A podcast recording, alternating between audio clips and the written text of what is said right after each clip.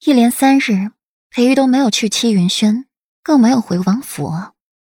裴玉没回来，倒是迎来了另外一位客人沈福，为前些日子那条毒蛇而来的。百花园之前就是一个蛇窟，后来被沈侯夫人发现，并且开掘将蛇全部驱赶走，种上百花，由此才有了百花园的出处。所以说。那条蛇并非人为，而是想家了才回来出现的，亦或是那日百花园开放来的人多了，有了人气，惊了那蛇，才使它出现。顾然轻抿一口茶，道出自己的疑问，眸底流淌着丝丝缕缕的嘲讽。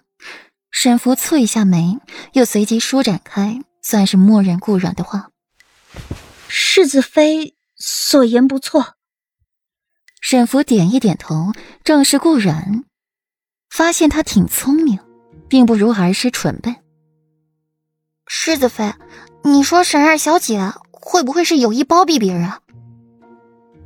送沈福出了门，桔梗才发出自己的疑问。桔梗眯起眼睛，想起顾然那日的事，桔梗脸色就更不好看了。不会，顾然不假思索的回道。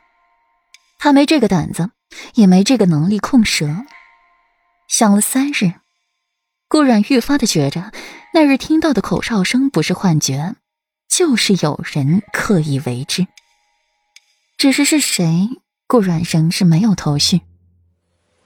入夜，裴玉才舍得从外面回来，一进屋便见顾然披散着墨发，坐在梳妆台前，细数着金银细软，神情尤为认真。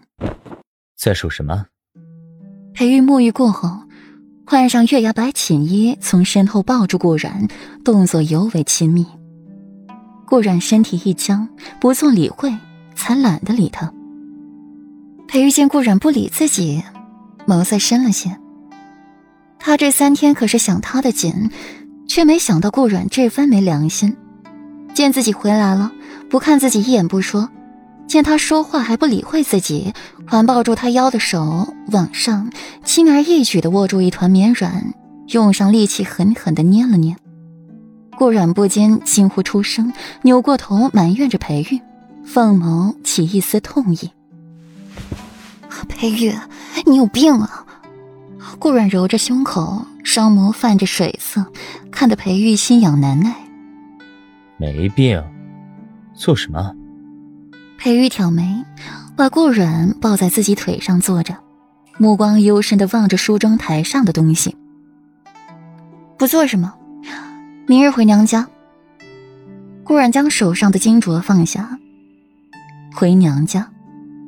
前几日不是刚回吗？谁又给你气受了？裴玉拧眉，好好的回娘家做什么？裴玉这几日虽不在府，却也听说了一些。小美人这几日过得不是很愉快，没谁，除了你，谁还会给我气手？顾然白了裴玉一眼，轻松的挣开裴玉的手，打了哈欠，昏昏欲睡。这几日烦心事儿也多，弄得顾然好些日子没能睡个好觉。隔日一早，顾然也是早早的便起了，按时去向裴王妃请安。回来就背着东西准备回太师府。回来时也是极低调的，简单的拜见过老夫人、大夫人，后又是苏氏，后来才带着笑意回去锦园，自己出阁前住的地方，一抹归属感涌上心间，慢悠悠的走近，指尖划过桌面，手指摩擦了一下，没有灰尘，显然是有人安排打扫过了。安然的坐下，闭上眼睛，手指有节奏的敲击着桌面。一些不属于自己的记忆浮现在脑海，比如成亲之前是如何死的，